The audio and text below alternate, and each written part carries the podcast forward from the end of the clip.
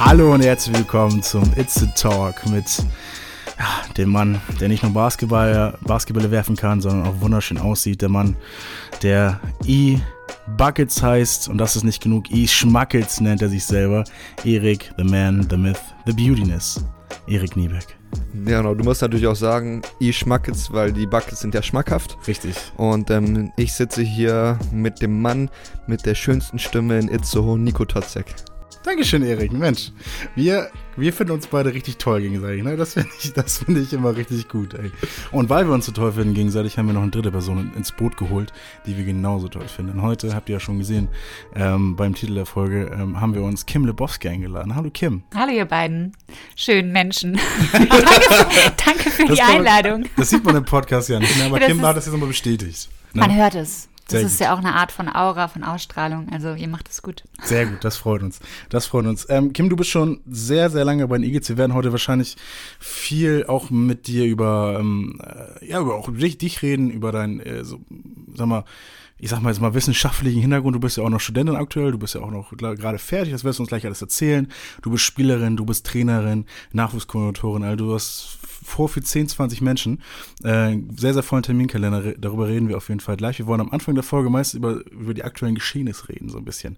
Und da steht jetzt am Wochenende äh, ein Heimspiel an, Erik. Ja, ein Heimspiel von uns gegen die ähm, Phoenix Hagen. Ja.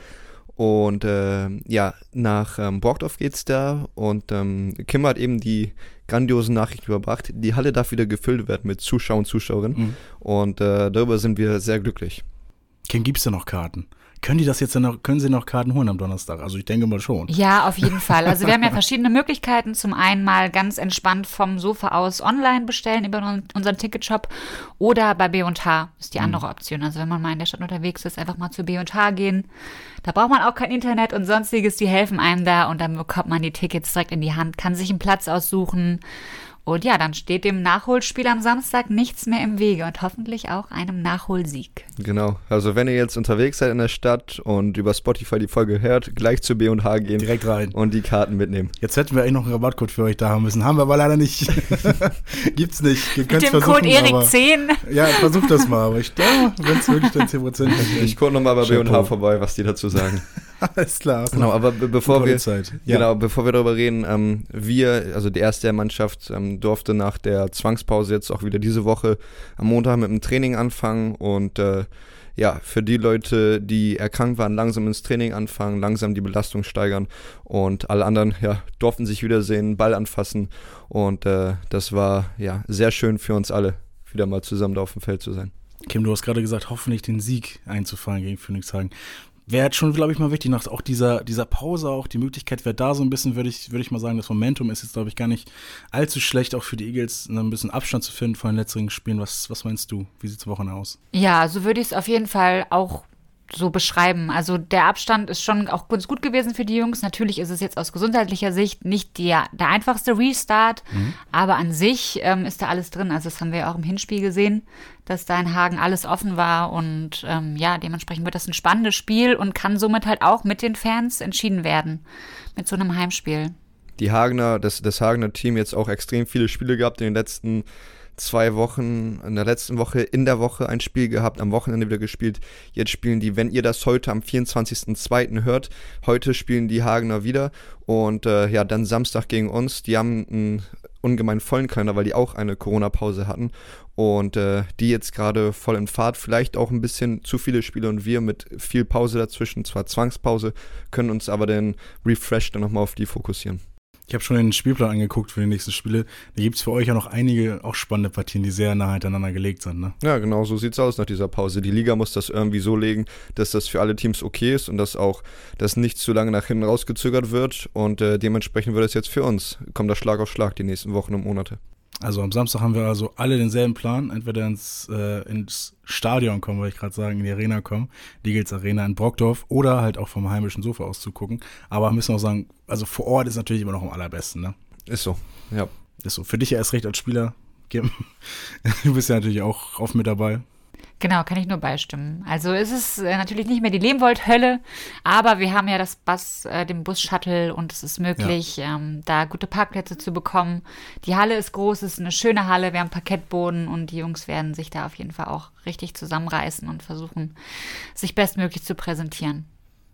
Und da kennst du dich auch sehr gut aus. Du bist nämlich auch Trainerin der Itzo Eagles. Du bist ja Nachwuchskoordinatorin, ähm, aktuell noch Sportstudentin mit noch verschiedenster Vertiefungsrichtungen. Ähm, und da würde ich sagen, wir cutten jetzt mal rüber zu den Part mit Kim, Erik. Yes, bitte. Das machen wir. Und ähm, ich würde mit einer Einstiegsfrage bei dir mal anfangen, weil du bist ja eigentlich, du bist ja eine Rheinländerin, wa? Wie kommt denn eine Rheinländerin hier nach Itzehoe? Ja, ich glaube, das ist so die herausforderndste Frage, die du mir stellen kannst. Ja. Also ich bin jetzt ja schon seit fast fünf Jahren hier oben im Norden. Ähm, zu Beginn waren wir in Kiel und der Grund, warum ich hier oben bin, ist ja, ja, ist mein Freund Torben Hake, der dann ja auch vor vier Jahren angefangen hat, wieder bei den Eagles zu spielen. Der war ja mhm. zeitweise da mit mir in Köln, da haben wir uns kennengelernt. Und hat früher in seiner Jugend auch schon in der NBBL hier gespielt. Da haben die Eagles erstmalig ein NBBL-Team gehabt. Und ja, dann wurde er sehr herzlich hier wieder aufgenommen. Und dann haben wir uns dazu entschieden, dann nochmal von Kiel den nächsten Step in die nächst kleinere Stadt in Schleswig-Holstein zu machen. Und ja, jetzt wohne ich schon seit über drei Jahren hier in Itzehoe, teilweise auch in Kiel. Also durch das Studium sind wir dann ja auch immer wieder flexibel da unterwegs. Aber ja, das ist der Grund, warum ich hier hingekommen bin. Wir hatten uns eigentlich immer sehr zurück mit Grüßen und so weiter, aber ich finde, die Vereinslegende Torben Hake muss auf jeden Fall gegrüßt werden. Auch jetzt wieder 39 Punkte gedroppt am Wochenende in der zweiten, zweiten Mannschaft. Also liebe Grüße gehen raus an Torben Hake. Ja, 9 Dreier verwandelt, bestimmt auch einmal in der Transition im Fastbreak geworfen, glaube ich. ja. Grüße gehen raus an dich, Torben. Ja. Wer, hat, wer hat da voneinander gelernt? Hast du von ihm gelernt oder hat er was beigebracht? Ähm, ich habe das von ihm gelernt, ganz ja. klar. Also der ist ja auch einer, der gerne mal von Dreilinie zu Dreilinie läuft und ähm, da gerne mal abstoppt und ähm, zählt ja auch ein Punkt mehr, als wenn du zum Korb ziehst, ist ja ganz klar. Klar, und kann man auch von der blauen Linie werfen. Ich meine, es ist ja noch ein Stück weniger zu laufen. Wenn man trifft, hat man sowieso recht. Und ja, also haben jetzt die, die Jungs aus Hamburg auch nicht optimal verteidigt, muss man auch dazu sagen. Die haben schon ein bisschen gebraucht, bis sie sich darauf eingestellt haben. Aber der hat auch wirklich alles verwandelt an dem Tag. Also in der ersten Halbzeit hat er ja schon die neun Dreier. Hat er in der zweiten Halbzeit gar keinen Dreier mehr geworfen. 39 Punkte. Das ist ja, manchmal eine ganze Eagles-Halbzeit fast, also in der ersten Mannschaft. Vielleicht, äh, ja, Hätten wir ihn auch noch mal gerne in der ersten Mannschaft gesehen, aber ähm, so ist es nun mal. Ähm, wie gesagt, die besten Grüße gehen raus. Ähm, jetzt bist du in Itzehoe, du bist ja auch immer noch Sportstudent, beziehungsweise bringst mal auf neueste Stadt. Wie läuft's da? Was machst, machst du? Steht man nur so Sport, lernt man Purzelbäume? Was machst du? Erzähl mal. Also in meinem Grundstudium im Bachelor in Köln habe ich tatsächlich auch Purzelbäume, aka äh, Rolle vorwärts, rückwärts und sonst was gelernt, Flugrollen. Die technischen ähm, Namen sind mal so witzig. genau, also da musste ich halt auch echt krassere Sachen wie ein Flickflack oder ähm, sonst was machen, zum Glück mit Hilfestellung. Aber das war jetzt im Master gar nicht mehr der Fall. Also da war jetzt wirklich ganz, ganz viel Theorie bei. Ähm, ich habe den Schwerpunkt Sportentwicklung gewählt, also da geht es vor allem dann auch um Sportentwicklungsplanung, um politische Sachen, ähm, darum, wie Sport und Wirtschaft zusammenhängen. Ähm, auch im gesundheitlichen Bereich hatte ich einige Schwerpunkte, also da auch zu schauen, wie gehören Sport und Gesundheit zusammen. Ähm, mit Corona ganz, ganz viel im letzten Jahr. Also ich muss sagen, ich habe wirklich gar keine Lust mehr, ja. im Bereich Corona und Sport zu forschen und Bewegungsmangel, vor allem für Kinder und Jugendliche. Das ist halt einfach eine riesige ja, krasse Herausforderung für alle Beteiligten. Und umso schöner ist es irgendwie jetzt wieder in der Halle zu stehen und wirklich was daran zu machen und halt nicht nur in der Theorie sich da irgendwelche Sachen anzugucken. Kannst du denn auch die Theorie, die du da lernst, ähm, gut für äh, bei der Arbeit bei den Eagles umsetzen? Ja, zu 100 Prozent. Also ich würde schon sagen, dass ich als Nachwuchskoordinatorin dafür auch den besten Job habe, weil ich ja wirklich auch nochmal, was das Administrative, was das Organisatorische betrifft, viel überblicke, äh, versuche ja auch die Trainer auszubilden und weiterzubilden. Und da ähm, sind einfach so gewisse Forschungshintergründe oder auch Dinge, die einfach, ja, erforscht worden und somit halt auch dann festgestellt worden, super, super wichtig und elementar ähm, es gibt viele Bereiche, was ja für dich auch super interessant ist. Reden wir mal über ähm, Dehnen oder körperliche Vor- und Nachbereitung, wo ja immer wieder neue Sachen entdeckt werden und wo man sich ja nie so ganz sicher ist, was der Fall ist. Aber es gibt einfach gewisse Sachen, die wissenschaftlich halt super feststehen und das kann man gut anwenden. Da fühle ich euch jetzt beiden kurz mal auf den Zahn. Ganz schnelle Runde overrated, underrated. Dehnen. Weil ich habe schon von vielen Seiten gehört, es ist natürlich von vielen natürlich underrated, ne? Man muss ja natürlich den, auch die Sportwissenschaft, aber andere Leute sagen, man sollte sich nicht den. Auf wen sollte ich hören? Was sagt ihr beiden? du sagst allgemein den, also so als große und Ganze, nicht vorm Training, nach dem Training. Also schon vorm Sport, jetzt nicht jetzt aufstehen und den, sondern vorm Sport, vor der sportlichen Betätigkeit, Tätigung. Mm, vorm Sport dehnen ist meiner Meinung nach overrated. Overrated. Kim, jetzt kommst du. Ja, also wenn wir jetzt wirklich nur von denen sprechen, würde ich auch overrated sagen, ganz Ja? ehrlich. Also es geht um Beweglichkeit, es geht darum, ähm, vorzubereiten, den Körper halt irgendwie auch so ein bisschen geschmeidig zu bekommen. Aber wenn wir von denen reden, vor allem wenn wir dieses statische Dehnen von früher involvieren, äh, vor allem für schnellkräftige Sportarten, wo, wo wir schnelle Antritte haben, ähm, ja, Genau, also du, du bringst es voll auf den Punkt. das Du willst halt. den Körper ja auf das, was kommt, vorbereiten. Du willst ihn ja nicht einfach lange in einer statischen Position halten. Also empfehle sich vielleicht auch eher so, vielleicht kardiovaskuläre Trainingseinheiten voranzustellen, wenn dann halt, also so Ausdauerdinger vielleicht zu machen, um sich aufzuwärmen, weil die Erfahrung spricht, glaube ich, auch, auch aus vielen, dass wenn man kalt in so einen Lauf reingeht, halt die Zerrung und äh, die, die, keine Ahnung, Bänderrisse ja vielleicht auch vorprogrammiert sind. Ja, also ähm, da wird äh, Kim mir wahrscheinlich zustimmen. Ähm, da wird die Wissenschaft ähm, basiert ganz klar darauf, was du für Bewegung in deinem Sport machst. Und wir hier beim Teamsport, beim Basketballsport wollen kardiovaskulär arbeiten, weil der beim, beim Teamsport muss dein Herz arbeiten, dein ganzer Körper arbeiten. Und du musst halt ähm, so mobilisierend arbeiten, dass dein Körper auch muskulär anspannt. Beim Dehnen liegst du da, bringst den Muskel auf Länge und kein Muskel muss arbeiten. Bei ähm, einer ein ganz banale Sache, der dem Ausfallschritt. Da hast du eine gewisse Dehnung dabei, also du, du dehnst einen Muskel auf eine gewisse Art und Weise, aber du bewegst dich, du mobili- mobilisierst dich und du hast noch ähm, Muskulatur, die arbeiten muss. Und genau das ist das, was du auch später in einer abgewandelten Form beim Spiel oder beim Training machst, beim Basketball. Und das sind so Bewegungen, die du da machen musst. Aber nicht so, du die ganze Zeit in einer Position bist, sondern Okay. Bewegung dabei haben. Okay. Du nickst, Kim nickt, das hört man im Podcast nicht. Sie, sie stimmt ja offen, Blöd, offensichtlich ne? zu. Ja, muss man eigentlich noch was zu sagen. Das war super. Also Erik hat es auf den Punkt gebracht. Druckreif mal wieder. Druckreif. Können wir so Da veröffentlichen. kommt die erste Veröffentlichung. Eagles Podcast in der Zeitung. Eagles Podcast schriftlich. Wer ist damit? Na, vielleicht was für die nächste Saison. Aber was für diese Saison ist ja auch dein, äh, nicht nur Traineramt, wofür wir gleich noch reden werden, sondern du bist ja auch Spielerin selbst, Kim. Wie läuft's denn da? Ja, es läuft schon mal wieder ein bisschen besser. Also ich hatte schon einige größere Rückschläge in den letzten Jahren, ähm, habe mir jetzt aber auch wieder das Ziel gesetzt, bin seit Dezember wieder locker dabei. Also dass ich jetzt wieder, so gut es geht, voll angreifen möchte und eigentlich im Sommer wieder so an meine 100% rankommen möchte, was ich so von meiner Leistungsfähigkeit behaupten kann und da dann auch an mir arbeiten möchte, da wieder weiter weiterzumachen, äh, was ich mal so in meinen anfänglichen 20ern hinbekommen habe. Du, du spielst ja jetzt hier bei uns bei den Itzu Eagles in der, in der Damenverbandsliga, richtig? Genau. Sehr gut. Wie läuft denn die Saison? Es läuft ganz gut. Also wir haben bis jetzt drei Siege, drei Niederlagen, wenn ich das richtig im Kopf habe. Und äh, wir haben jetzt noch ein Spiel, bevor dann die Finalrunde startet. Also es ist jetzt schon klar, dass wir uns da qualifiziert haben. Wenn wir jetzt gewinnen, sind wir dann als zweitplatziertes Team aus unserer Liga dann qualifiziert und spielen dann nochmal gegen drei weitere Teams. Ähm, das müssten dann Nordhoff, Kiel und Lübeck sein aus der anderen Ligaseite. Ja, und somit ergibt sich dann die Endtabelle. Also ich bin mal gespannt. Sechs Spiele haben wir auf jeden Fall noch. Pokal haben wir auch noch. Da haben wir irgendwie noch gar nicht gespielt, sind aber jetzt auch schon im Viertelfinale, weil irgendwie die Gegnerinnen immer zurückgezogen haben. Ja, es ist halt irgendwie so das ewige Leiden im BVSH so ein bisschen leider. Ne? Also es ist zum einen auch der Frauenbasketball oder der Mädchenbasketball, der da natürlich auch nicht so, so viel mit sich bringt hier im Verband. Auf der anderen Seite Corona bedingt, dass da viel immer wieder abgesagt wird. Ja, genau. Das hat es ja auch extrem schwierig gemacht, da die ganzen Spielplan durchzuführen, denn manche Leute hatten Angst oder sogar auch Fälle in ihrem Team, ähm, wie auch immer. Und das hat ja alles irgendwo nach hinten geschoben oder durcheinander gebracht.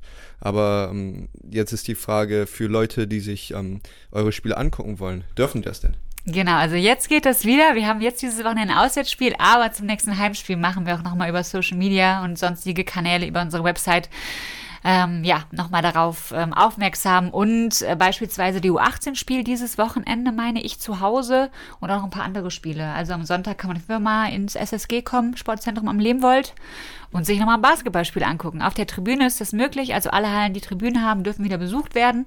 Schön mit Abstand zu den Spielenden. Also das ist toll. Und falls jetzt vielleicht eine interessierte Basketballerin da draußen zuhören sollte und sich denkt, hm, eigentlich ich finde Basketball schon cool und ich finde Eagles auch schon cool, aber ich habe mal ein bisschen Angst, zum Training zu gehen. Was würdest du ihr denn sagen?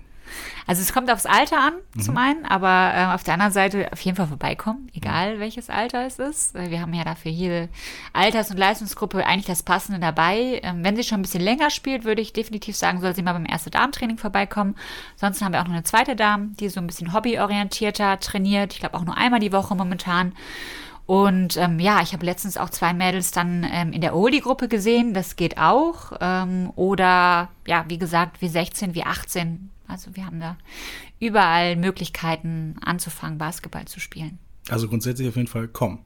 Definitiv. Ja. Egal wie es Alter. Mail schreiben am liebsten momentan. Ja. Also wir haben die Trainingszeiten ja veröffentlicht, dann an unsere Sportwartin Diana eine Mail schreiben. Die leitet meistens dann die Sachen an mich weiter, weil ich nochmal genau weiß, was, wann, wie, wo stattfindet. Corona-bedingt momentan. Und ja, dann einfach echt vorbeikommen. Basketballschuhe mitnehmen, Sportschuhe mitnehmen, Trainingssachen mitnehmen, let's go. Warum hast du nochmal angefangen, Erik? Motivier mal die, die Zuhörerin draußen. Warum ich mit Basketball angefangen ja, habe? Das ist mal ein bisschen als mhm. großer Bruder, großes Beispiel. Genau, ähm, da kann ich jetzt ein bisschen aus meiner damaligen Zeit pla äh, plaudern. Mhm, ich war ähm, Schön kurz. sechseinhalb Jahre alt. Ja. Habe Fußball gespielt. Der Michael Jordan gesehen.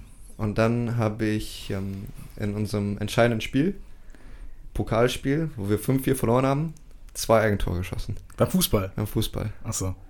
Da habe ich gesagt, Fußball wird nicht. okay. Ähm, Mit sechseinhalb Jahren hat er das entschieden. Ja. Fußball wird es nicht. ähm, ja, dann habe ich ähm, mit Basketball angefangen, ungefähr zur gleichen Zeit, habe beides parallel gemacht. Und ähm, es war ein Kampf der Zeit, ein Kampf der Titan und irgendwann musste ich mich entscheiden, möchte ich irgendwas weitermachen, ähm, was ich vielleicht auch später, wo ich mehr Zeit investieren möchte. Und ähm, da war Spaß und Freude auf jeden Fall auf der Seite des Basketballs. Und ähm, das ist bisher so geblieben. Spaß und Freude immer noch. Ähm, von U8, U10 bis hier in die Pro A. Und äh, ich glaube, so können auch andere Spieler und Spielerinnen ihren Weg starten. Das hört auch eine Trainerin gern, oder? Klar super schön. auch schon in der U8 zu starten, jetzt immer noch. Es ist nicht normal. Also auch in der jetzigen Zeit, ich bin mal gespannt, wie da die Auswirkungen sein werden. Aber ähm, sobald es dann so in Richtung Leistungssport geht, haben wir eine unglaublich hohe Fluktuation. Also dass dann wirklich auch die Kinder, die Jugendlichen dann aufhören, sich eine andere Sportart suchen, auch ähm, durch die Pubertät bedingt anderer Zeitaufwand, andere Interessen und Erik ist dabei geblieben und spielt jetzt in der Pro A. Also was gibt es Schöneres, als solche Beispiele zu hören? Von der U8 in die Pro A. So ein Profi-Basketballer, ja. ja. So sieht's aus. Ähm, Kim, du bist ja, lass mich, B-Lizenztrainerin bist du, ne? Ja, was seit letztem Jahr. Was darf man mit erstmal herzlichen Glückwunsch. Glückwunsch. dazu. Was darf man mit einer B-Lizenz, was man in der C-Lizenz nicht darf? Wie ist da so die, die Einordnung? Also ich könnte jetzt das Pro A-Team coachen mit einer B-Lizenz. Ach so, ja, Mensch. Genau, das ist dann schon ja. ähm, nicht vorgegeben. Ich glaube, das ändert sich jetzt aber, dass es dann nur noch die A-Lizenzler sein dürfen. Also okay. das ist dann ähm, BBL ist, glaube ich, nur A-Lizenz. Pro A, Pro B ähm, geht auch B. Aber das wird jetzt geändert, dass es, glaube ich, mhm. dann alles auf A-Lizenz umstrukturiert wird. Weil die Lizenzen jetzt auch nochmal nach vorne gepusht ja. werden sollen. Die Trainer sollen dazu animiert werden, sich weiterzubilden mhm. ähm, und nicht nur, sage ich mal, vor 30 Jahren ihre Lizenz zu machen und dann, mhm. ja, darauf so ein bisschen sitzen zu bleiben. Ja, wie ich vor ein paar Jahren, aber das ist mal ein anderer Sport. ähm, nee, ähm, wie was muss, wie lange dauert das denn überhaupt, so eine Lizenz, mal so einen Trainerschein zu machen? Weil es wird vielleicht ja auch da draußen jemand geben, der selber Spieler ist ähm, und vielleicht auch Bock auf einen Trainerschein hätte. Ja, also es, die B-Lizenz ist schon zeitlich aufwendiger. Ähm, ich würde sagen, es kann sogar bis zu einem Jahr dauern, bis man da alles schafft, weil es einfach echt eine Menge ist. Also man muss halt Fortbildungen besuchen. Ich hatte einen einwöchigen Lehrgang, wo ich dann ganz viele Sachen nochmal vertiefend behandelt habe. Da waren wir in Steinbach ähm, da geht's halt um Offense, um Defense, um psychologische Sachen. Dann geht's darum, wie entwickle ich ein Team, ähm, Persönlichkeitsentwicklung als Coach. Ja, also wirklich ganz, ganz viele tolle Themen, die ich dann halt auch immer wieder anwende. Da habe ich halt irgendwie eine Trainergruppe von 20, 25 Leuten. Du bist selber mal Coach, du bist selber mal Spieler mhm. und ähm, guckst dann halt in diese Rollen rein, was halt echt super interessant ist. Du musst aber auch hospitieren, ähm, was bei mir dann ein bisschen länger gedauert hat bezüglich Corona. Ähm, ja, das sind so verschiedenste Sachen, die man da nachweisen muss, um, um dann im Endeffekt dazugelassen zu werden. Hat man nochmal einen Lehrgang, wo man dann eine Theorie und eine Praxisprüfung hat. Das hatte ich dann letztes Jahr in Paderborn im August. Es hat alles super geklappt. Habe vorher auch dann im Verein hospitiert und ähm, ja, dann hatte ich meine B-Lizenz. Da trifft man ja auch nennenswerte andere Coaches in, in Deutschland, richtig? Auf jeden Fall. Also ähm, es war auch ganz lustig, dass halt dann da auch der Pro-A-Coach von, von Paderborn beispielsweise zeitgleich seine Prüfung hatte. Mit dem habe ich dann auch ein bisschen gesprochen. Hatte seine Pro-A-Prüfung, er hatte seine, seine A-Trainer, A-Lizenzprüfung. Und das war natürlich auch nochmal was anderes. Oder auch der, der Trainer von, ähm, von Nee, also es waren, waren schon verschiedene, also schon cool, auch irgendwie, dass dann einige ihre A-Lizenz dann da gemacht haben. Es war natürlich vor, vorübergehend auch irgendwie eher Männer. So, es war eine andere Frau noch da, aber ja, im Endeffekt war das jetzt auch nicht irgendwie ausschlaggebend, glaube ich, ob man Mann oder Frau ist und da seine Lizenz macht. Ja, Hauptsache, Hauptsache Lizenz auf jeden Fall. Ne? Ist es nicht beim ETV Hamburg, ist auch eine Trainerin auf der Bank, wenn mich nicht alles ja. täuscht. Das genau. ist hundertprozentig ja. richtig. Ja, also es ja. gibt noch in der Pro B Süd noch ein Team, was jetzt auch von einer mhm. Trainerin als Head Coach gecoacht wird. Coburg ist das, glaube ich. Ein BBC Coburg, ja, das kann gut sein. Genau, und die war vorher Assistant-Trainerin und ja, Schükran ist die andere Trainerin.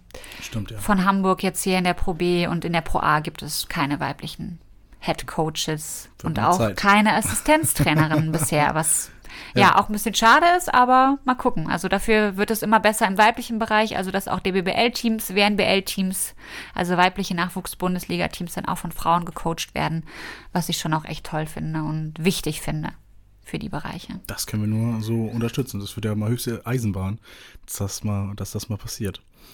Erik, hattest du jemals Kontakt mit einem Landestrainer oder Trainerin? Hm, also, um, unter uns, ich weiß, dass ich jetzt gerade Kontakt mit einer Landestrainerin habe. Ja. Um, ähm, ich wollte dich vielleicht fragen, ob du weißt, was sie macht oder was, was man machen könnte als Landestrainer. Ja, jetzt, wir sind hier gerade in Schleswig-Holstein, da ja. ähm, glaube ich, dass. Ähm, ja, offensichtlich das Land Bayern, ja, klar. offensichtlich. ähm, und ähm, dass sie als Repräsentantin bei ähm, Lehrgängen für im Land Schleswig-Holstein als Trainer da arbeitet oder bei Sitzungen, wo es darum geht, Jugendtrainer und Trainerinnen da weiterzubilden, denen zu helfen, da agiert. Und ja, viel mehr habe ich jetzt gar nicht im Kopf, aber ich hoffe, dass sie uns das gleich sagt. Was genau, ich, so ich, will, ich will darauf hinaus, du bist ja sehr auch Basketball nah dabei und ich, man kennt ja auch Landestrainer und so, aber ich, ich, was ich meistens merke, ist, dass man, glaube ich, keine genaue Definition hat jetzt für Unterschied zwischen normaler Vereinstrainerin, würde ich sagen, und Landestrainerin. Ich stelle mir so ein bisschen dabei vor, diese Auswahlteams vielleicht, ähm, aber also wann spielen die denn? Also bekommt man das dann mit? Es ist unter Ausschuss der Öffentlichkeit. Also vielleicht kannst du ja so ein bisschen Licht in mein kleines Dunkel reinbringen in meiner Wissenslücke. Der ja. vielen. Also ihr habt es beide schon ganz gut umschrieben. Also im Endeffekt geht es wirklich darum, im BVSH als Landestrainerin dann auch hier, also ich mache das im weiblichen Bereich, mhm. die Spielerin ähm, erstmal ausfindig zu machen, ähm, zu trainieren, also zu fördern, die äh, bei uns hier im Verband in den Vereinen spielen. Und ähm, ja, das versuchen wir momentan einmal im Monat zu machen, dass wir da einen ein- oder zweitägigen äh, Lehrgang anbieten, dass wir dann da mit den Mädels trainieren von morgens bis abends. Ähm, nicht nur praktisch, sondern natürlich auch ein paar theoretische Aspekte mit ins Boot holen. Ähm, auch so Sachen involvieren, wie kümmere ich mich meinem Körper, was wir gerade eben ja auch angesprochen haben, mit dem Mobilisieren, mit dem Aktivieren, was mache ich nach dem Spiel oder nach dem, nach dem Training, um da ähm, ja einfach gewisse Standards zu etablieren du später einfach brauchst, wenn du dich vielleicht auch mal aus dem Breitensport in Richtung Leistungssport bewegst mhm. und irgendwie auch langfristig diesen Sport betreiben möchtest. Und jetzt ist es halt meine Aufgabe. Ich habe noch eine Trainerin dabei. Es ist echt ganz toll, weil sie super viel im organisatorischen Bereich übernimmt. Auch die Mädels schon kennt, weil sie das im, im letzten und im vorletzten Jahr auch schon gemacht hat. Und ich halt jetzt eher so für die Inhalte zuständig bin und für die Trainingseinheiten. Und da stimmen wir uns ab. Wir hatten jetzt zuletzt den ersten Lehrgang im neuen Jahr ähm, Anfang Februar. Da hatten wir knapp 30 Mädels hier in Itzehoe in der Halle aus ganz Schleswig-Holstein. Muss sagen, hatten auch ein enormes Leistungsgefälle, aber wir wollten erstmal so gut es ging alle möglichen Mädels sehen. Hatten da jetzt auch ähm, sechs Mädels aus Itzehoe dabei, was halt echt schön ist, da zu sehen, dass wir da auch gute Arbeit machen und aber auch aus weiteren Vereinen. Ähm, ich freue mich darauf, dass jetzt beim nächsten Lehrgang auch nochmal weitere Mädels dabei sein werden, weil wir es jetzt auch geschafft haben, noch nicht alle zu sehen.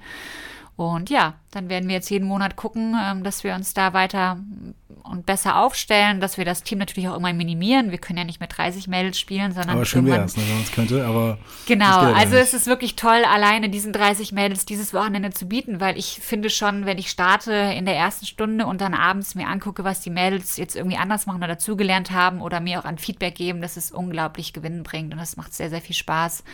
Und deswegen, ja, ist, glaube ich, eigentlich jede Trainingseinheit da toll, die du den Mädchen geben kannst. Auch vor allem in dem Alter, also die sind jetzt ja 12, 13, 14, die lernen so schnell. Also jetzt der, der, der No 8er Kader ist dann 12, 13. Ähm, ja, das ist toll. Das macht extrem viel Spaß und ich glaube, das ist auch eine Sache, die mich gerade hier so ein bisschen hält. Also Corona-bedingt war es echt auch schwierig, weil bei uns sehr, sehr viel ausgefallen ist und das hat mir nochmal so ein Stück gegeben in den letzten Monaten. Jetzt kommt einmal meine, meine kritische Journalistenfrage. ähm, Habe ich mir auch mal überlegt. Und ähm, was sind da so, so Auswahlkriterien? Wie, wie läuft das da ab für die Trainerinnen, die in die, ähm, die Landestrainerin werden? Wie, was für Kriterien gibt es da? Kann man sich da einfach bewerben? Wird man dafür ausgewählt? Achso, wie ich jetzt ausgewählt ja, genau. wurde. Okay. Also man soll sich schon bewerben. Also das wurde ausgeschrieben vom BVSH. Mhm. Also es war jetzt so, dass die Trainerin das im letzten Jahr schon gemacht hat, ähm, zeitlich es halt nicht mehr hinbekommen hat und wir dann erstmal davor standen, okay, wie läuft das jetzt weiter ab? Einige Vereine sich dazu geäußert haben, dass sie jemanden hätte, der Interesse hat. Aber im Endeffekt hat es mir jetzt schon geholfen, dass ich auch diese B-Trainer-Lizenz habe und meinen sportwissenschaftlichen Hintergrund. Selber als Spielerin natürlich auch im Leistungsbereich gespielt habe. Ich glaube, das sind alles Komponenten, die dann im Endeffekt dieses Ressort Leistungssport davon auch überzeugt haben, dass ich das machen kann. Und auf der anderen Seite muss man auch sagen, es gibt einfach leider nicht so viele, die das hier machen. Also wir haben jetzt momentan, glaube ich, zwei Landestrainer im männlichen Bereich und wir haben, wie gesagt, jetzt zwei im weiblichen. Und es ist so, dass der BVSH ja auch nicht alleine dann, wenn es in Richtung Jugendbundeslager oder auch Nazio-Teams ähm, ein Team stellt, sondern dass wir ja eine Team Nord-Kooperation haben, also dass wir da mit Hamburg und mit Mecklenburg-Vorpommern zusammen ein Team stellen. Nichtsdestotrotz ist halt diese Vorbereitung, was wir jetzt machen in den Stützpunkt und in der Landesauswahl halt extrem wichtig, um überhaupt den Mädels die Chance zu geben, später in dieses Team Nord zu kommen. Und ja, deswegen sind das jetzt so die ersten Jahre, die entscheiden können, ähm, ob halt ein Kind ein, ein, ein Jugendlicher den Sprung schafft. Ich will nicht sagen, dass es damit dann gegeben ist, dass es danach keine Möglichkeit mehr gibt, in den Leistungssport zu kommen, aber es ist schon mal das erste Sprungbrett im Jugendbereich wirklich auf Leistungs-, Hochleistungsniveau irgendwann mal Sport zu betreiben. Mhm. Erik, Erik gefragt, was die Voraussetzungen sind, ja auch für dich als Trainerin diese ähm, B-Lizenz auch zu machen und auch die, diese, diese Landestrainerin zu machen. Ähm, was ist dann aber für die Sportler oder Sportlerinnen dann die Voraussetzung, dass sie dann zur äh, Auswahl kommen. Du meinst selbst, sie werden ähm, anmelden kann man sich wahrscheinlich, vielleicht wird man vorgeschlagen vom Trainer, aber was muss man dann vielleicht auch mitbringen für das, um das Sprungbrett dann effektiv zu nehmen? Genau, also es läuft über die Vereine, also die werden angeschrieben und bekommen dann die Information, dass jetzt Landesauswahltraining stattfindet und zu Beginn wollen wir natürlich erstmal alle Mädchen sehen, die Interesse haben. Also mhm. die Begeisterung zeigen für Basketball und sagen, sich selber das zutrauen. Ich glaube, das ist auch nicht ohne. Also wenn man weiß, ich gehe jetzt hier zum Landesauswahltraining, ich kenne ja auch so ein bisschen meine gegnerischen Teams, also weiß, welche Spielerinnen da vielleicht dann auch kommen, so kann man das ja selber schon ein bisschen einschätzen. Nichtsdestotrotz muss man auch sagen, in dem Alter sind Mädchen und Jungs auch noch nicht so dazu in der Lage, eigene Leistung wirklich einzuschätzen und auch irgendwie eine Relation zu sehen. Da kommt ja auch wieder so ein Relative Age-Effekt beispielsweise dazu. Mhm. Einfach erklärt, jemand, der im Dezember geboren ist und jemand im Januar geboren ist, im selben Jahr, hat halt eine unglaubliche Entwicklungsspanne. Dann gibt es ja noch akzelerierte oder retardierte Kinder, also jemand, der schon viel früher weiterentwickelt ist als ein anderes Kind. Deswegen gibt es ja ganz viele Aspekte, die halt mit reinspielen. Mhm. Deswegen ist es halt unglaublich wichtig, dass man am Anfang auch nicht irgendwie denkt, so, ne, Mist, ich bin irgendwie jetzt äh, super klein und ähm, ich kann mich nicht durchsetzen. Dafür bin ich aber vielleicht schnell und kann auch schon ganz gut werfen oder kann auch noch nicht gut werfen, mir egal. Das kann man ja alles wirklich noch lernen. Also am Anfang steht wirklich so die Motivation und so dieser erste Schritt, sich selber zu trauen, hinzugehen. Und ja, dann hat das ganz viel damit zu tun, ähm, wie man sich dann irgendwie auch präsentiert. Also wir machen dann ja verschiedenste Sachen. Äh, da geht es mir nicht darum, wer jetzt die meisten äh, Punkte scoret oder wer hier die meisten Rebounds holt. Natürlich ist es toll, eine große Spielerin zu haben, was wir momentan auch zum Glück haben. Ähm, das hat man aber auch nicht immer. So, ne? Dann geht es darum, wie spiele ich im Team? Wie schaffe ich es, mein Team besser zu machen? Ähm, wie übernehme ich Verantwortung? Das ist natürlich auch ganz wichtig, da eine Spielerin oder zwei Spielerinnen auf dem Feld zu haben, die das dann auch mal an sich nehmen. Ähm, wie kann kann ich mich als Trainerin weiter zurücknehmen und die Spieler organisieren sich selber. Das sind für mich so ausschlaggebende Punkte, die ich da schon berücksichtige. Ähm, und ja, ich versuche den Mädels einfach von Training zu Training was mitzugeben, was ich ja auch hier im normalen Training mache. Da gucke ich von Woche zu Woche, sehe, was vielleicht noch besser werden muss und gebe da Input und schaue, wie das umgesetzt wird. Da hat man richtig Trainerin Kim und, und Sport, äh, Sportwissenschaftlerin Kim gehört so ein bisschen. das stimmt. Redefluss, ja, ich habe sehr viel geredet. Nee, aber Sorry. deswegen gibt's einen Podcast. Ja, das ist, also deswegen bist du hier das im Podcast. Das ist halt auch Begeisterung, also. muss ich einfach sagen. Ich ja, finde das so schön. Es macht extrem bist. Spaß. Genau deswegen wollen wir das mir. Das war schon, also wirklich sehr froh, dass du hier bist äh, und es auch geklappt hat heute mit dir. Und ich hätte noch äh, ein, zwei Fragen an Kim. Erik, äh, nehme ich dir irgendwas vorweg? Steig ein, wenn du. Ja gut, dann, dann stelle ich jetzt mal eine Frage. Ja, hau raus. Ähm, ähm, und ähm, genau, als Landestrainerin und du hast es eben auch angesprochen, Trainerin der zu Eagles, ähm, da arbeitest du ja auch von Woche zu Woche, versuchst den Spielern und Spielerinnen das ähm, Bestmögliche beizubringen. Ähm, und speziell jetzt als Jugend- bzw. Nachwuchskoordinatorin bist du auch für die ganze Jugend- und Nachwuchsarbeit hier bei den Itzu Eagles zuständig. Ähm, hast du da irgendwelche ähm, Zukunftsvisionen, wie sich das ähm, hier entwickeln soll in, bei den Itzu Eagles in der, mit der Jugendarbeit? Ja, also ich habe auf jeden Fall Visionen und Ambitionen. Ähm, es ist so ein bisschen die Frage, wie weit das umsetzbar ist. Also wie gesagt, ich komme ja dadurch, dass ich aus Köln komme, einen anderen äh, Verband kenne, andere Trainings- und Wettkampfvoraussetzungen kenne, bin ich sehr ja, vorgeschädigt, sage ich mal. Also ich hatte halt wirklich eine tolle, tolle Jugend. Ich hatte jedes Wochenende zwei bis drei Spiele, hatte Stützpunkttraining, hatte Unterstützung im pädagogischen und schulischen Bereich von Anfang an. Ähm, und dann komme ich hier hin nach Itzehoe. Wir sind eines der erfolgreichsten Teams hier im Verband oder in ganz Schleswig-Holstein mit unserem Profiteam und sehe aber, wie groß die Herausforderungen sind für unsere Jugendspielerinnen und Spieler. Und das ist natürlich was, was mich immer wieder auf den Boden der Tatsachen zurückholt. Ja, es ist nicht überall so, dass da die gleichen Voraussetzungen geschaffen werden können. Ähm, wir sind in Itzehoe schon gut aufgestellt, aber ähm, ja, natürlich sind Ambitionen und Visionen da. Es, es, soll schon der Plan sein, dass wir ähm, in einiger Zeit in der Lage sind, eine eigene JBL zu stellen, in Kooperation mit anderen ähm, Vereinen, sage ich mal, im Umkreis. Momentan ist es ja so, dass es ja noch über Wedel läuft, wir da unsere Spieler hinschicken. Ähm, aber ja, es, es wäre schon schön, da einen nächsten Step zu machen, dass wir auch irgendwie in der Lage sind, das selber zu stellen. Also die Liga sieht es ja auch beispielsweise vor, dass wir da eine Jugend-Basketball-Bundesliga stellen. Und im weiblichen Bereich ist es jetzt momentan der Fall, dass wir letzte Woche wieder eine Information bekommen haben aus Mecklenburg-Vorpommern, dass eine Leistungsliga etabliert werden soll, dass wir halt wirklich auch schon im jüngeren Bereich anfangen, über die ähm, Landesverbände die Grenzen hinaus gegeneinander zu spielen. Und das ist so auch der nächste Schritt, den ich mir wünsche, dass wir wirklich da auch ähm, Competition haben. So, weil momentan ist es halt so, es gibt in der W12 keine anderen weiblichen Teams. Es gibt ein weibliches Team aus Rendsburg, was sich über die Saison entwickelt hat. Es gibt in der W14, ähm, lasst mich nicht lügen, ich glaube insgesamt vier Teams. In der W16 auch vier und in der W18 drei Teams. Also das sind Ligen, das mhm. kann man sich nicht vorstellen. Also wenn ich daran denke, was ich im Westdeutschen Basketballverband, da hatte ich 12, 13 Ligen ein paar ne? mehr Leute in der, auch, in der, Genau, ne? natürlich, in der höchsten Spielklasse. Und dann ja. hatte ich noch eine Spielklasse darunter, noch eine darunter.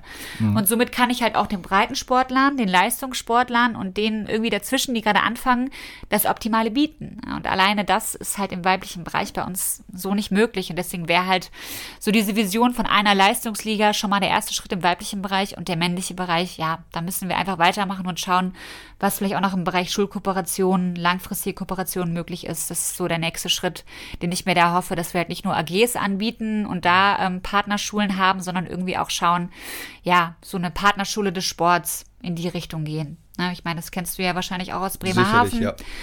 Ähm, und ich denke auch, dass sich das auch weitergebracht hat irgendwie in den, in den Jahren, dass man das auch wirklich braucht. Denk, genau, denke ich auch. Und man sieht das ja aus, auch man, ähm, oder du versuchst jetzt in dem Fall, ähm, diese, ähm, diese ganzen Möglichkeiten zu bieten. Und man muss dazu sagen, ähm, in Itzehoe und hier in Schleswig-Holstein sind die Voraussetzungen natürlich anders, weil man muss halt gucken, wie man mit diesen Voraussetzungen arbeitet und wie man da den Verein und ähm, vielleicht auch den ganzen Verband auf ein, ähm, auf ein höheres Podest bringt und einen Schritt weiter bringt. Genau, und da ist halt wirklich die Zusammenarbeit das Wichtige. Und das ist halt in den letzten Jahren ein bisschen zu kurz gekommen. Corona-bedingt natürlich noch schwieriger gerade. Man versucht ja auch irgendwie so wenig wie möglich zu vermischen. Oder so war es jetzt ja auch zuletzt. Und jetzt geht es ja langsam wieder los, dass Spiele stattfinden, dass Trainingseinheiten stattfinden, dass Landesauswahltraining wieder so stattfinden kann. Und das ist das Wichtigste, dass man da halt zusammen agiert und guckt, vor allem im Jugendbereich, ähm, wie man da ja, die besten Möglichkeiten finden kann und dass man dann halt dann auch die Möglichkeit hat, da dann beispielsweise ein JBBL zu stellen und dann auch guckt, wie kooperiert man da, wie sehen da die Hintergründe aus. Da kommt dann wieder so meine Aufgabe dazu, wie können alle Vereine davon profitieren. Es kann ja nicht sein, dass dann irgendwie zwei Vereine beispielsweise das Geld dafür bezahlen müssen und alle profitieren aber davon, dass ihre Spieler da spielen können und das sind dann so die Sachen, die hinter den Kulissen passieren müssen. Wie kann man sowas etablieren? Langfristig. Das ist so die größte Herausforderung, die wir haben. Die Es Langfristigkeit. Bleibt spannend. Wir bleiben auf jeden Fall am Ball. Ich hoffe, wir ähm, bleiben da auch mal auf dem neuesten Stand, dass man das irgendwie auch alles nachverfolgen kann und dass das auch alles gut läuft da in der Zukunft im BVSH, Basketballverband Schleswig-Holstein, ne? Genau so ist Genau, du sagst es, Kim. Ich habe noch eine Frage, bevor wir zur Kultrubrik kommen, dass ich äh, Basketballgriffe erklären muss, von denen ich absolut keine Ahnung habe. Ähm, so heißt auch die Rubrik, Kim. Genau so heißt, sie, heißt die Rubrik. Ähm, eine Frage vielleicht auch an, an euch beide gerichtet. Nicht vielleicht, sondern wirklich an euch beide gerichtet. Was ist ein guter Trainer, slash, was ist ein schlechter Trainer? Möchtest du anfangen, Erik? Ich habe Angst, dass ich sonst wieder zu viel rede. Bist du, so- nur raus damit, Kim. Nur Ich würde es gerne damit, mal von Erik erstmal wissen, weil Okay. du ja noch nicht, er ist ja noch nicht so in der Trainerrolle drin, sondern eher noch als Spieler. Ja. Und ich glaube, dass Erik da auch dann gewisse Vorstellungen hat. Deswegen frage ich es euch beide Ja. gerade. Genau deswegen. Ja, also das soll auch so bleiben, dass ich nur aus Spielerrolle das ähm, ähm, erklären kann. Ähm, die Trainerrolle möchte ich nicht übernehmen, weil ich auch glaube, dass die Trainerrolle mit sehr viel Verantwortung einhergeht, aber auch mit sehr viel langem Atem einhergeht. Je nachdem, wo man arbeitet, muss man mit so vielen verschiedenen Menschen und in deinem Fall auch Kindern arbeiten. Und ich glaube, das bietet eine gewisse Herausforderung, die ja sehr mühsam sein kann, aber auf der anderen Seite halt auch sehr, sehr schön sein kann. Und ich glaube, das ist ein, ein wichtiges, ein wichtiger Faktor, der mir bei Coaches wichtig ist, ähm, dass die mir ähm, eine gewisse Freude am Basketball geben und eine gewisse, ähm, ja, mir, mir aus den Ehrgeiz aus mir rausholen. Das sind so zwei Sachen und äh, die, die mir sehr wichtig sind. Es, es ist eigentlich mir egal, wie, wie, wie ähm, anstrengend das Training ist, ähm, wie, wie kompliziert deine Drills sind. Wenn du diese Sachen aus mir heraus aus, aus mir herausholen kannst, dann sind das die besten Voraussetzungen. Und dann kommt dieses ähm, 100% geben von alleine von den Spielern, wenn du diese Leidenschaft entfachen kannst. Und ähm, ja, egal, wenn du jetzt am Ende des Tages sagst, boah, mein Trainer, den hasse ich, der macht immer so anstrengende Drills. Wenn er bei dir das Feuer entfachen kannst, kann, dann möchtest du diese anstrengenden, anstrengenden Drills machen. Und dann ist es vielleicht so eine Hassliebe, aber das sind die beiden Komponenten, die mir wichtig sind. Ja, es hört sich gut an. Hört sich sehr viel nach Leistungssport auf jeden Fall auch an, was Erik so gesagt hat. Ähm, was ich jetzt so für mich in den letzten Jahren, also ich bin ja auch noch nicht lange in dieser Rolle drin. Also ich denke jetzt auch wirklich erst seit zwei, drei Jahren aus dieser Perspektive. Ich dachte früher auch niemals, dass ich Trainerin werde. Aber bist du schon lange Ähm. Spielerin, jetzt auch Tra Trainerin. Also du hast ja, schon sehr viel Erfahrung genau, gesammelt. Genau, und habe halt auch viel von anderen Trainern, von langjährigen Genau. Trainern lernen dürfen, was mich da auch nochmal ähm, ja, zum Nachdenken und Überdenken gebracht hat. Und es ist halt wirklich das Wichtigste, als Trainer diesen Rahmen zu schaffen. So, es geht darum, dass ich den Kids, den Jugendlichen, den Leistungssportlern, den Erwachsenen die Möglichkeit gebe, sich zu entfalten. Ja, also vor allem, wenn man dann auch darüber nachdenkt, in einem Spiel, egal ob es jetzt Minispiel ist, also wir haben da, sagen wir mal, vier Kids auf dem Feld, die spielen vier gegen vier, haben noch einen Basketball, haben noch Eltern, die zuschauen, dann haben sie mich als Trainerin. Wenn alle anfangen, da rumzuschreien und die Eltern fangen hundertprozentig an rumzuschreien, wenn ich noch als Trainerin versuche, da Input zu geben, dann sind die komplett überfordert. Und wenn ich denen es aber schon vorher schaffe, sie so dazu zu bringen, eigenständig Entscheidungen zu treffen, mit Selbstvertrauen, ja, selber zu wissen, wir können als Team etwas erschaffen, dann muss ich da gar nicht mehr so viel Input geben. Da sage ich vielleicht mal ab und zu, geht mal ins Huddle, besprecht euch nochmal oder ne, wenn dann mal doch jemand verplant, jemanden zu decken, rufe ich auch nochmal, hier Fritz, guck mal da, wen du decken musst, meinetwegen. Aber das ist dasselbe im Erwachsenenbereich, ja. Also in der Pro A ähm, wenn wir jetzt volle Hallen haben und, Pro, und, und Pat anfängt da rumzuschreien, da hört keiner von den Jungs, was, was Sache ist. Und deswegen ist es wichtig, da seine Spieler im Vorfeld so vorzubereiten, dass sie in der Lage sind, das selber zu klären. Und dann nimmt man mal eine Auszeit meinetwegen und kann dann nochmal versuchen, alles auf den Punkt zu bringen. Da darfst du auch nicht zu viel Input geben. Das ist ja auch eine Sache, du darfst dich ja nicht überfordern. Und ja, also ich denke auch, also dieses Freude entfachen, ähm, Vorbild sein, finde ich ganz, ganz wichtig als Trainer ähm, in einer gewissen Weise. Man muss nicht sagen, ich will so sein wie der oder die, aber es gibt einfach gewisse Sachen, die sollte man schon mitbringen und auch präsentieren. Ja, das ist so das Wichtigste, was ich so an einem Trainer sehe. Sehr spannend. Ja, Vorbild sein ist, glaube ich, auch nochmal ein sehr wichtiger Punkt, weil wenn du als Trainer stellst dir auch, wenn du ähm, Raum für Freiraum schaffst, musst du ja auch gewisse Regeln auf, aufstellen. Du musst einen bestimmten Gegenspieler oder Gegenspielerin verteidigen. Und diese Regel ähm, muss ja auch eingehalten werden. Und wenn du jemand bist, der ähm, ja nicht als Vorbildsperson diese Regeln auch einhält oder allgemeine Regeln einhält, dann sagen deine Spieler und Spielerinnen, ja, mein Trainer, meine Trainerin macht das auch nicht. Wieso sollte ich das denn machen? Jetzt ganz extrem gesehen. Total wichtig. Also auch gemeinsam schauen, was für Werte man entwickeln möchte. Das ist. Äh ja, es ist zeitintensiv in ganz vielen Bereichen, aber das ist so elementar zu schauen, dass man da wirklich eine Sache auch verfolgt. Ja, irgendwie auch Ziele. Es kann ja nicht sein, dass der Trainer Ziele hat und das Team hat ein ganz anderes Ziel oder einzelne Spieler haben ganz andere Ziele. Das ist ganz, ganz, ganz konträr zueinander und ähm, schafft ja viele Herausforderungen dann über so eine Saison, wenn man sich da nicht einig ist. Ich merke jetzt noch ein bisschen bei der Motivation. Wenn der Trainer oder die Trainerin in die Halle kommt und selbst schon keinen Bock hat, wie sollen die Spieler dann Lust drauf haben? Oder die, bei mir sind es ja Boxerinnen oder Boxer drauf, drauf Lust haben. Ja. Ähm, denn ja, eigentlich muss man immer der meistmotivierteste irgendwie sein. Und die anderen vielleicht damit an, anzustecken und dann diese Motivation aus sie vielleicht auch herauskitzeln, so ein bisschen. Ja, wobei ich auch da denke, man kann auch mal einen schlechten Tag haben. Also ich glaube, es hilft, wenn man beispielsweise aus einem, es gibt immer mal ein schlechtes Training. Das gibt es auch bei den Sportlerinnen ja auch. Ne? Eben, genau. Ja, dann kommst du halt in die ja. Halle oder bleibst noch mal fünf Minuten länger im Auto sitzen, nimmst noch mal ein bisschen frische Luft mhm. und denkst so, okay, ich komme jetzt wieder runter, Restart. Aber dass man das irgendwie auch ein bisschen kommuniziert. Ich glaube, das ja, ist klar, auch kein das Problem. Ist das Wichtigste, so, ne? Also genau. dieses Offensein und auch Fehler eingestehen. Mensch also jeder sein, macht Fehler. Genau. Da sind wir wieder. Nico, wenn du, wenn, du, wenn du als Boxtrainer unterwegs bist, bist ja. du immer der Lauteste? Ja, schon. Bist du schon? Ich brüll da richtig rum, ja. Also richtig wie so ein Brüllaffe. Das ist schön. doch, doch, doch. Ich freue mich also kennt man mich kommende, gar nicht, aber doch. Auf doch. das kommende Boxtraining freue ich mich drauf. Das ist fest, ne? Kim hat schon mitgemacht, das Boxtraining. Ja, ist nicht, es ist nicht war ohne. richtig gut. Es hat sehr viel Spaß gemacht und war anstrengend. Ja. Sehr gut. Ähm, ich freue mich, dass du auf jeden Fall hier warst, Kim. Das war sehr, sehr, sehr schön, sehr interessant auch, alles mal zu hören, auch die verschiedenen Blickwinkel, die verschiedenen Perspektiven, auch die verschiedenen Geschichten zu hören, bei denen man ja sonst und wir jetzt auch im Podcast gar nicht so Weniger belichtet haben. Ne? Mhm. Ähm, in Zukunft vielleicht aber mehr belichten sollten. Das müssen wir uns vielleicht auch vornehmen. Das müssen wir uns mal vornehmen. Den, den, Blick zu erweitern, erweitern, den Horizont zu erweitern. Genau, da freue ich äh, mich ja. auch drauf. Ich freue mich auch drauf. Und ich freue mich als letzten Part des zu Eagles Podcast It's a Talk auf äh, ein großes Bein, das ich mir selbst gestellt habe, nämlich die Kultrubrik. Nico erklärt Basketballgriffe, die von jetzt Kim und Erik gestellt werden. Attacke, komm, schieß mir was ans Ohr. Haut rein. Ich habe eine A-Lizenz, ich habe den All-Star-Game mitgemacht, alleine gegen Janis Antetokounmpo gespielt. Ich kann alles. Ja, Dunking Contest war aber auch nicht so. so nee, cool, hatte ich keinen Bock Jahr. drauf. Das ah. heißt, ich habe die letzten 20 schon gewonnen. ähm, ja, und deswegen habe ich keinen Bock dieses Jahr gehabt. Ich musste eine Runde Fortnite spielen. So, Erik. Quivern. Quivern. Ja. Das, oh, das hört sich an wie. Das, also ich habe überhaupt gar keine Ahnung. Okay. Also manche Sachen kann ich mir so ein bisschen herleiten. Hm? Letztes Jahr, letztes Mal hatten wir Baseline Drift, Baseline Shift oder so weiter. Das kann man sich immer so ein bisschen herleiten.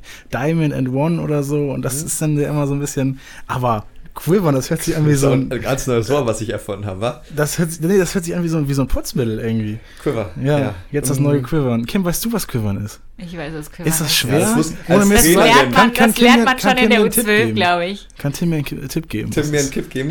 Ja, ich glaube, das ist ein guter Zungenbrecher. Kannst du mir irgendwas vielleicht? Bestimmt. Oder? Können wir das erahnen? Gibt es noch ein Synonym dafür, was nicht ganz so schwer ist? Ja, es ist auf jeden Fall eine Bewegungsform und Wo man denn? bringt es so ein bisschen auch mit Defense in Verbindung. Okay. Allerdings macht es eigentlich keinen Sinn, wenn du es machst, wenn du wirklich Defense spielen sollst. Okay.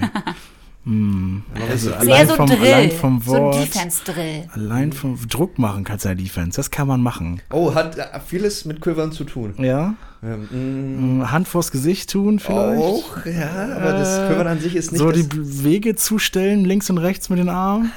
Du bist schon nah dran, du bist in die Richtung, aber Ja. 100% ist es noch nicht. Ähm, es ist eine, okay, du musst jetzt eine Bewegung mit den Unterkörper beschreiben, mit dem Bein beschreiben. Bei den Beinen. Also einen Schritt rausgehen oder was? In die Nee. Richtung, in die Richtung, wo er rausgehen Nee. müsste.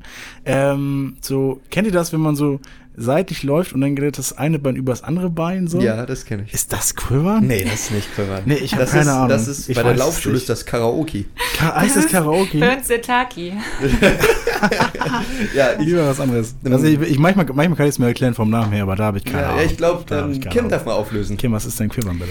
Ja, Quivern beschreibt diese Fuß-Beinbewegung, dass man halt wirklich ganz schnell vom einen Fuß auf den anderen sich bewegt, quivert und irgendwie, ja, versucht dabei noch schnelle Bewegungen zu machen. Wir klatschen dabei auch noch öfters. Das ist so eine Aktivierung so ein bisschen. Also das hat mit Defense zu tun, aber an sich, wie gesagt, wenn du so eine Bewegung in der Defense machst, machst du deine Offense-Spielerin vielleicht ein bisschen verrückt, aber an sich ist sie, glaube ich, schnell an dir vorbei. So, es macht nicht so viel Sinn. Tippeln? Ist es Genau, das? du Ja, es ist- der Defense-Position und dann ganz schnell Sag tippeln. das doch gleich. Sag du das doch gleich. nee, also Quivern, keine Ahnung. Kim, Ja, vielleicht schon. hast du noch was, was ich äh, vielleicht ein bisschen besser erklären kann? Ja, ein spanisches Pick and Roll könnt ihr uns doch mal erklären, spanisches oder? Pick and Roll. Mach das mal. Also im Gegensatz zum europäischen Ki- Pick and Roll, der ist ja auch europäisch. Im Gegensatz zum deutschen Pick and Roll wird das spanische Pick and Roll mit zwei Spie einem Nick bitte ey. Also zwei ist doch gar nicht komplett falsch, nur Ballführender Spieler und ein es gibt einen Ballführspieler, ja? ja den muss es ja hoffentlich geben in der Offense und ähm, ein der den Screen stellt sozusagen. Das passiert. Ist schon mal ist schon, wir haben jetzt schon mal das Pick and Pick and Roll. So, Ja. Genau, das- Jetzt das- müssen das- wir Spanien noch irgendwie reinkriegen. Ja, genau. Also welche spanischen Basketballer Ein kennen? bisschen, bisschen Pep. Bisschen bisschen- Tapas. bisschen Tapas. Also wird das schnell gespielt, wenn du sagst Pep? Nicht, ne?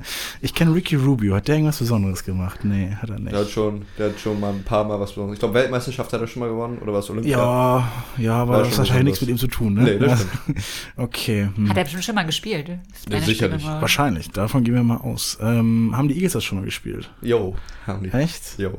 Okay, okay. Ich mache jetzt einfach mal einen Schuss ins Dunkle. Ähm, also ganz normaler Pick and Roll. Man geht hinter den Ball für den, äh, hinter den Screen lang. Hm? Schon mal richtig. Und dann faked man den Pass raus zum Dreier und zieht selber rein. Ja, nicht ganz. Also, ich muss, ich muss Hört sich einmal. nach Doppeldribbling an irgendwie. Ja, irgendwie schon, ne? So ein bisschen. Wollte ich auch was Wichtiges. Aber ich muss sagen, also, zwei Spieler sind schon mal richtig, aber irgendwo kommt der Ja, das, noch also das Pick and. Roll bekomme ich hin, aber Spanien, das Ja, ist. genau. Aber irgendwo ist da auch noch ein dritter Spieler mit dabei. Ah, wo könnte er denn sein? Also der ist wahrscheinlich im selben Team dann, ne? Ja, das ist alles Und der ein ist auch an der Situation beteiligt. Genau. Ach, Also, der steht vor dem anderen, der auch einen Screen macht. Ist das so ein Doppelscreen? Ah, nee. ähnlich. Nicht? Nee. Ist das kein, kein Double Screen? Ist das auch nicht ein das ein Stagger Screen? Habt ihr, glaube ich, schon mal besprochen, oder? nee, haben wir auch noch nicht besprochen. gemacht. Okay, Noch sorry. nächstes Mal. Ähm, ich kann mir das nicht, nicht herleiten. Erik kann das. Erik, hau mal raus. No, was ähm, ist das? das spanische Pick and Roll wird so beschrieben, dass oben der Blockstellenspieler ist, oder von mir aus egal wo, Blockstellenspieler ist und der ballführende Spieler, der diesen Block nutzt. Und dann kommt dieser dritte Spieler, der den Verteidiger blockt, der den Screen, der den, dieses Pick ist, diesen Block gestellt hat, damit der dann abrollt und der keinen Verteidiger mehr hat, wenn er unterm Korb ähm, frei ist, dann kann der ballführende Spieler nämlich den anpassen. Oder 1000 IQ, stell mal vor, die beiden, dieser Backscreen wird, dieser Block für den Blockspieler wird gesetzt und beide gehen mit dem Spieler mit, der zum Korb rollt. Dann ist ja der ganz frei, der den letzten Block gestellt hat. Dreier drinne. nicht schlecht. Ja gut, spanisches Pick and Roll, sag doch gleich einfach. Ja, jetzt, jetzt stimmt ja. Da ich viel ich verwechselt mit dem portugiesischen Pick and Roll. Das, ist, ja auch noch mal ein meistens- bisschen anders. Ist ja meistens, äh, aber sehr nah dran natürlich. ja, genau, ne? ist ja auch an, an der Grenze. Ja. ja, wir haben es immer noch nicht hinbekommen, dass ich irgendwas komplett richtig erklärt habe.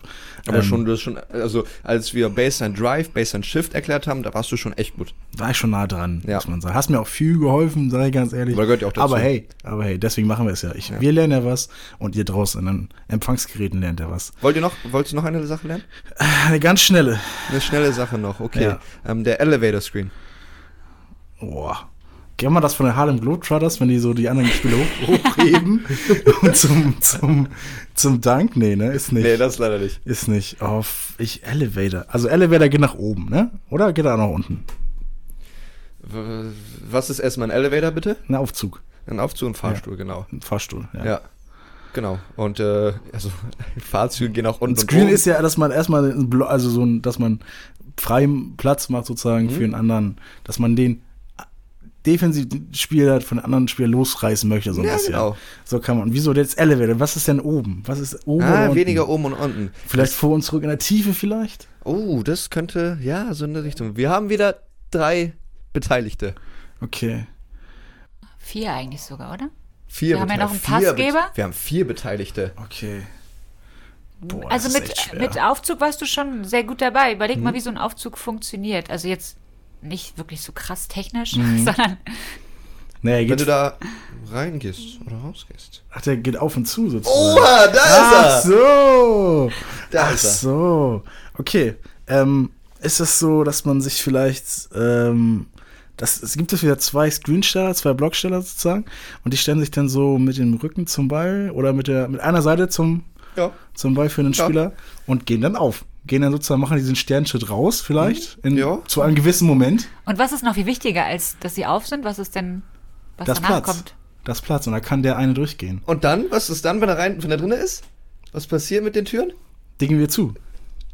Das, Geil. das, ist das äh, genau das Game? ist es. Okay, ich glaube, ich habe es ungefähr so verstanden. Pa geht er selber durch, der Ball für den Spieler, oder passt er den Ball durch? Nee, der ohne Ball geht da durch, um sich frei zu machen. dann wird dem Ball zugepasst. Ah, okay, jetzt habe ich es ganz verstanden. Geil. Ja, guck mal, ja, sie, siehst du wohl. Ich kenne mich doch mal ein bisschen aus bei den Mit Basketball. Basketball, ja. Als Livestream-Kommentator der zu Eagles. So. Beste. Ja, wie cool. Also, wenn du jetzt einfach die nächsten Spiele siehst, also gegen Hagen wirst Ja. du safe ein Spanish Pick and Roll sehen und vom Elevator Screen bin ich eigentlich auch überzeugt, dass es Mhm. irgendwo sichtbar ist. Und dann wirst du genau das erklären können. Das, Das ist muss doch ich, mega cool. Das ist natürlich selbstverständlich. Jetzt muss ich nur noch die Transitaktion mitnehmen, das vom Podcast mit in den Livestream zu nehmen. Weil hier kann ich noch schön zurechtschneiden und Livestreams immer jetzt erklären, jetzt erklären. Aber klar, Kim, du hast recht. Ich werde es mindestens einmal für dich, für dich erzählen. Ähm, und am Wochenende könnt ihr auch, damit ihr Bescheid weißt, Lars Krüger, ehemaliger Eagles-Spieler, wird mit dabei sein beim Livestream. Der zu Eagles wird mir als Kommentator zur Seite stehen Cool, mit sehr seiner schön. Expertise. Und hat ja am Wochenende auch schon gegen die zweite Mannschaft gespielt. Da werde ich ihn auch noch mal das ein oder andere fragen. Liebe Grüße. Muss Ich weiß, es ist ein treuer Zuhörer von uns. ja, liebe Grüße. Ja, ähm, Kim, sehr vielen Dank für deine Zeit. ja, danke, dass ihr mich eingeladen habt. Das war sehr schön. Das war Schön, sehr dass du hier interessant. Sehr, sehr interessant. Äh, wie gesagt, ich freue mich immer, wenn du Zeit hast, wenn du mal dabei bist, wenn es irgendwas Neues gibt, auch äh, wenn was noch zu erzählen ist vom Frauen-Basketball, vom Basketball allgemein, von der Landesarbeit. Ähm, also sehr interessant, sehr, sehr cool. Schön, dass du da warst, Kim. Dankeschön. Danke fürs Zuhören und einen wunderschönen Tag wünschen wir noch. Wunderschönen Tag noch. Tschüss. Ciao. Ciao, ciao.